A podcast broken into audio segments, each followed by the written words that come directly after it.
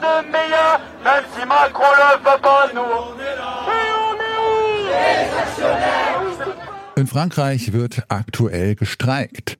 Auch die Pariser Müllabfuhr hat sich dem Streik angeschlossen und in Paris seit einer Woche kein Müll mehr abgeholt. Die Forderung? Nicht etwa höhere Löhne, nein, der Streik ist politisch motiviert und richtet sich gegen die geplante Rentenreform von Präsident Macron. Solch ein Szenario, das wäre hier in Deutschland allerdings nicht so ohne weiteres möglich, denn Streiken für politische Ziele ist in Deutschland rechtlich schwierig. Wir fragen uns darum, sollten politische Streiks in Deutschland erlaubt sein? Mein Name ist Janik Köhler. Hi.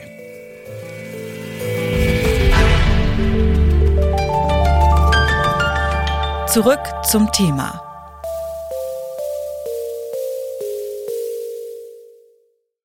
Die Arbeit niederlegen, das darf man in Deutschland ohne weiteres nur, um etwa für bessere Löhne oder Arbeitsbedingungen zu protestieren, nicht aber um politische Forderungen wie zum Beispiel mehr Klimaschutz oder eine frühere Rente durchzusetzen. Dass in Deutschland nicht für politische Interessen gestreikt wird, das liegt im Grunde an einem Gerichtsurteil aus den 1950er Jahren. Damals ist ein politisch motivierter Streik als rechtswidrig verurteilt worden und dieses Urteil wird bis heute als eine Art Verbot für politische Streiks in Deutschland ausgelegt. Es gibt aber auch Gegenstimmen zu dieser Interpretation, zum Beispiel die von Streikforscher Alexander Gallas.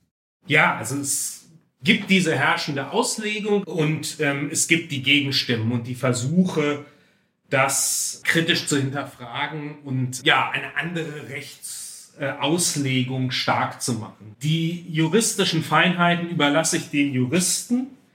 Grundsätzlich äh, würde ich aber sagen, es gibt ja ein Grundrecht auf Koalitionsfreiheit, das im Grundgesetz festgehalten ist.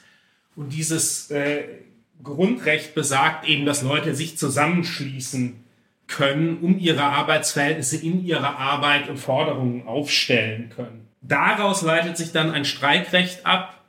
Und dann stellt sich eben die Frage, was können eigentlich legitimerweise äh, für Forderungen in solchen Streiks äh, aufgestellt werden. Meines Erachtens, da würde ich das eher weit interpretieren, ist es eben möglich, daraus abzuleiten, dass es legitim ist, Forderungen aufzustellen, die sich auf Arbeit, auf Arbeitsverhältnisse beziehen. Und das sind eben auch sozialpolitische Fragen, das sind auch wirtschaftspolitische Fragen.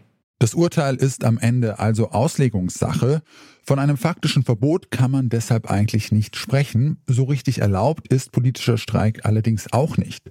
Und das sollte auch so bleiben, findet zumindest der Vorsitzende des Bundesverbandes der mittelständischen Wirtschaft, Markus Jäger.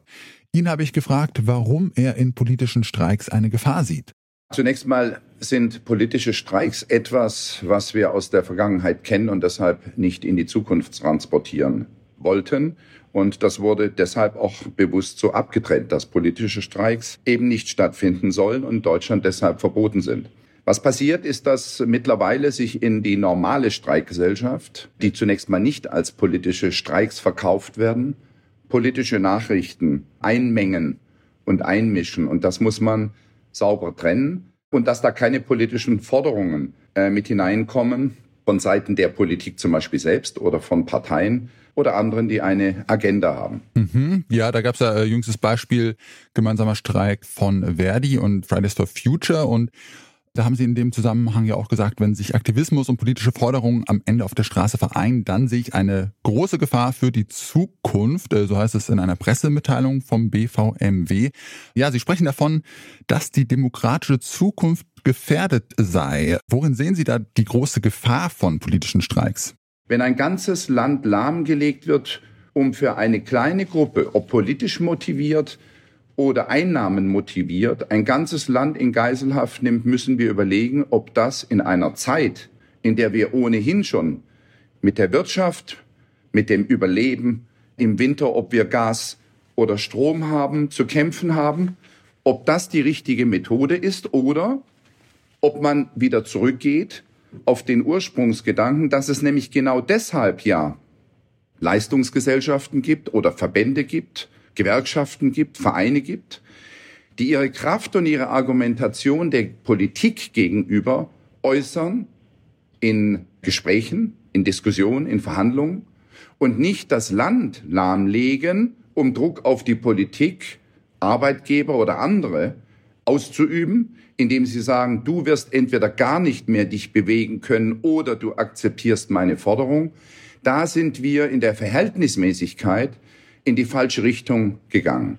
Ja, jetzt sind Streiks und der Arbeitskampf aber andererseits ein äh, ganz wesentliches Instrument, mit dem sich Arbeitnehmende in unserer Demokratie Gehör verschaffen und auch Forderungen stellen können. Also äh, können Sie da diese Forderungen nach der Möglichkeit von solchen politischen Streiks nicht auch verstehen? Jeder, der Wirtschaft versteht, kann nachrechnen, was bleibt unter dem Strich bei einem Unternehmen übrig. Und man muss genau überlegen, ist das jetzt machbar, dass ein Unternehmen diese zusätzlichen Löhne oder Kosten stemmen kann oder nicht? Das muss die erste Frage sein. Und nicht die Frage, wie lange können wir so viel Druck auf die Gesellschaft und auf die Wirtschaft ausüben, bis wir etwas erzwungen haben, was wirtschaftlich nicht darstellbar ist.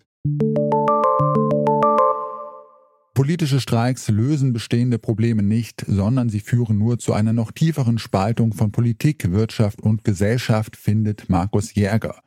Etwas anders sieht das der Politologe und Streikforscher Alexander Gallas. Das Argument kenne ich. Ich möchte aber äh, betonen, dass ich meine, dass das Gegenteil der Fall ist. Die französische Konstellation macht das eigentlich ganz gut klar. Wir haben also ein Vorhaben, das der Präsident umsetzen möchte. Die französische Gesellschaft ist in großen Teilen dagegen. Und die Einspruchsmöglichkeiten sind äußerst gering wenn man nur alle paar Jahre wählt und wenn man es dann tatsächlich, wenn wir tatsächlich in so ein Szenario kommen, das per Dekret entschieden wird. Da scheint mir es doch wichtig zu sein, dass Leute, die in schwächeren Positionen in unserer Gesellschaft sind, ihre Interessen geltend machen können. Und der politische Streik ähm, ist ein Mittel dafür. Ein anderer Grund, der für politische Streiks spricht, ist laut Gallas das unausgewogene Kräfteverhältnis zwischen Arbeitgeberinnen und Arbeitnehmerinnen. Es gibt für die Arbeitgeberseite unglaublich viele Möglichkeiten, politische Prozesse zu beeinflussen. Die sind für die Seite der lohnabhängig Beschäftigten nicht sehr groß. Und ich glaube, es, würde geradezu den Zusammenhalt unserer Gesellschaft stärken, wenn diese Stimmen stärker werden und wenn die Leute andere Möglichkeiten hätten, ihre Interessen kollektiv zu vertreten. Dass das politische Streikrecht in Deutschland aus der Grauzone geholt wird, das ist aber momentan nicht abzusehen. Ich könnte mir vorstellen, dass es in den nächsten Jahren öfter zu größeren Auseinandersetzungen kommt, wo Kräfte gebündelt werden, wo Gewerkschaften im stärkeren Maße zusammen agieren und darüber dann ihre Interessen vorbringen und dass das dann vielleicht ja auch die Wahrnehmung von Streiks verschiebt und vor allem auch auf Seiten der Beschäftigten ein starkes Signal gibt, dass sie eigentlich kollektiv in der Lage sind, ihre Interessen machtvoll zu, zu vertreten. Und solche kollektiven Bewegungen könnten laut Gallas in Zukunft zu größeren Handlungsspielräumen für Arbeitnehmerinnen führen.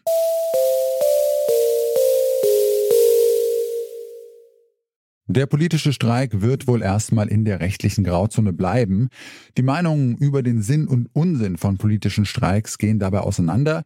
Arbeitgeberinnen sehen darin eine Gefahr für die Demokratie und die Wirtschaft. Für Arbeitnehmerinnen könnte es eine Chance zur stärkeren politischen Einflussnahme sein. Und damit sind wir raus für heute. An dieser Folge hier haben Clara Stritzinger, Elisabeth Urban, Angelina Ludwig und Lars Fein mitgearbeitet. Produziert hat sie Stanley Baldauf, Chefin vom Dienst war Julia Segers und ich bin Janik Köhler. Ciao und bis zum nächsten Mal.